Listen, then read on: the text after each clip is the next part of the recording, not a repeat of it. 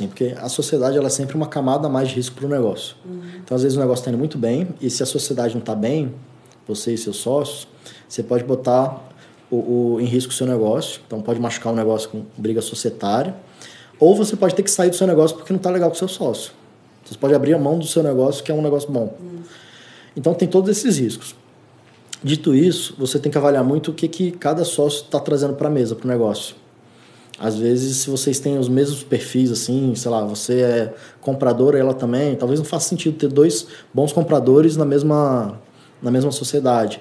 Ou às vezes ela é muito boa de venda e você é de compras, então faria sentido. Então você tem que avaliar o seguinte: como que ela te complementa? Uhum. Então pode ser às vezes alguma coisa técnica que ela tem que você não tem e vice-versa. Uhum. Ou às vezes vocês podem se complementar, por, por exemplo, ela entra com o negócio, você entra com dinheiro, pode ser também. Ou para dividir risco pode ser também. Para dividir tempo, muitas vezes as pessoas acham que vão dividir tempo se tiverem um sócio, mas na verdade, para mim, isso é, é, é, furada, porque você vai trabalhar o tanto que você trabalharia se não tivesse sócio. Hum.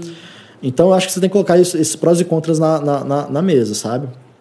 E eu acho que, acima de tudo, é ver se vocês têm os mesmos valores, assim sabe? De, e, e, isso daí você só vai descobrir se você conversar muito, se você conhecer muito a pessoa.